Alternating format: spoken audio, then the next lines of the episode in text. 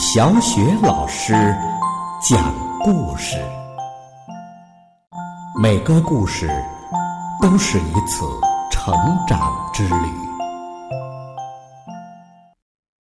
宝贝儿，欢迎收听小雪老师讲故事，并关注小雪老师讲故事的微信公众账号。今天呢，小雪老师带给你的故事是《鸭子说不可以》。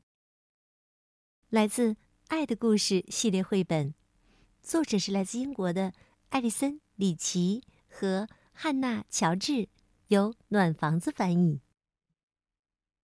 鸭子说：“不可以。”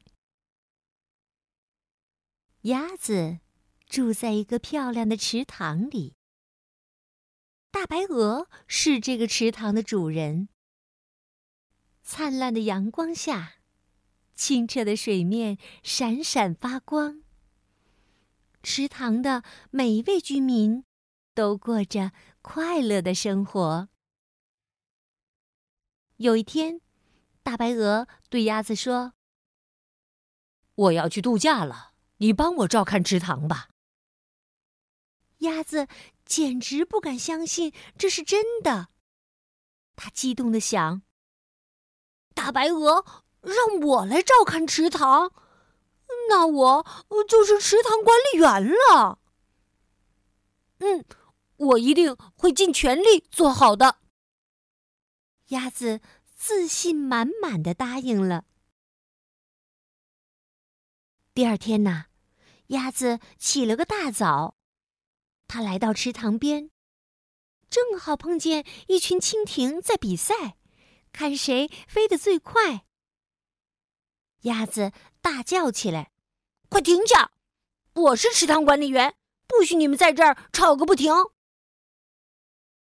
蜻蜓惊讶地说：“我们，我们只是在飞而已呀，鸭子，这，这有什么关系呀？”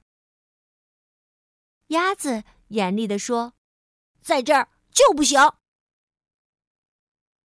鸭子心想。我得提醒这些家伙。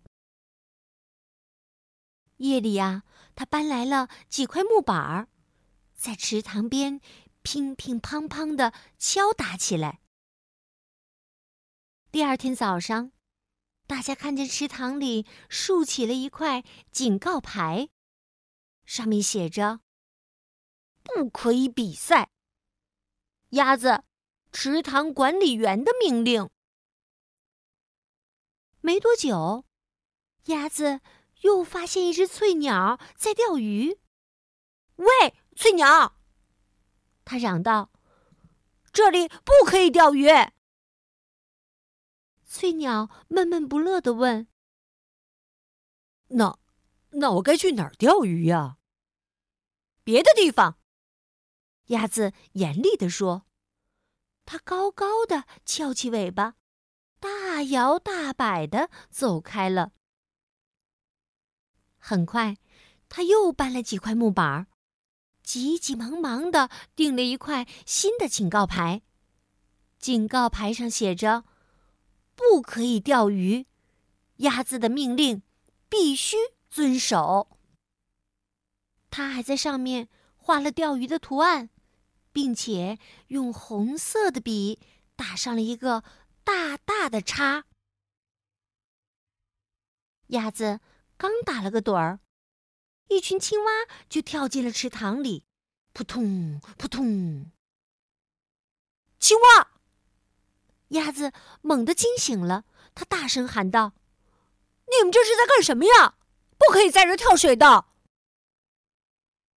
青蛙不高兴的问：“谁说的？”“我说的。”鸭子扑扇着翅膀，大声地说：“我，鸭子，我是池塘管理员，赶快走开吧！”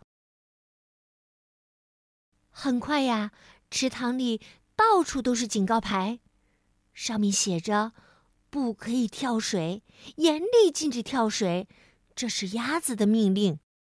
不可以跑步，不可以跳跃，不可以比赛。”不可以钓鱼，不许溅起水花，不可以游泳。池塘里所有的居民都不满鸭子的做法，都走了。哦，终于安静了。鸭子这样想着，却感到有些不安。他看了看面前这个漂亮的池塘，阳光依旧灿烂，四周静悄悄的，没有蜻蜓的嗡嗡声，没有扑通扑通的跳水声，也没有水花的哗哗声，什么声音也没有。这里变得太安静了。大家都去哪儿了？鸭子感到很伤心。我，我都做了些什么呀？他跳起来，急匆匆的去找他的朋友们。鸭子来到草地上，发现大家全都在这儿自由自在的玩耍。蜻蜓嗡嗡地说。这儿可真好啊，真好啊！青蛙们呱呱的喊着：“这儿可没有鸭子来赶我们走了。”鸭子听了他们的话，哭了。它拖着沉重的步子，慢慢的向池塘走去。午后。朋友们正在暖洋洋的阳光下打瞌睡。池塘那边又传来了锤子敲击的声音。青蛙低声咕哝着：“哦，天哪！这鸭子还在做更多的警告牌。”直到深夜，池塘边的敲打声都没有停止。第二天早上。草地上竖起了一块超级大的木牌。木牌上写着：“鸭子感到非常抱歉，请回来吧。”这条消息写给所有的蜻蜓、青蛙，还有翠鸟。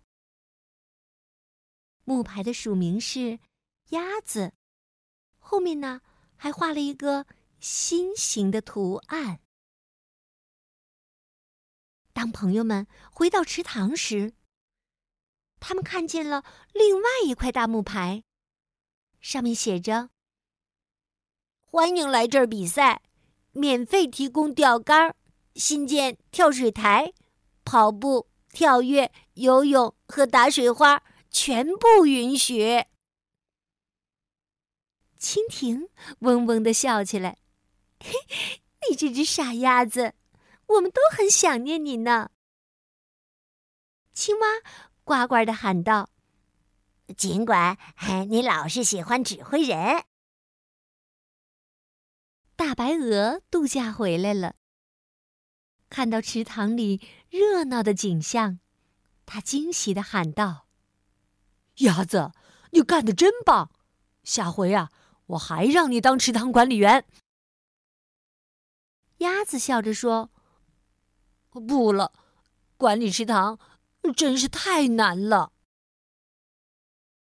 从那天起呀，大白鹅的池塘变成了全世界最快乐的池塘。鸭子再也没有说过任何命令别人的话。好了，宝贝儿，刚刚小雪老师带给你的故事是《鸭子说不可以》，来自。爱的故事绘本系列。今天的故事，小雪老师就给你讲到这儿了。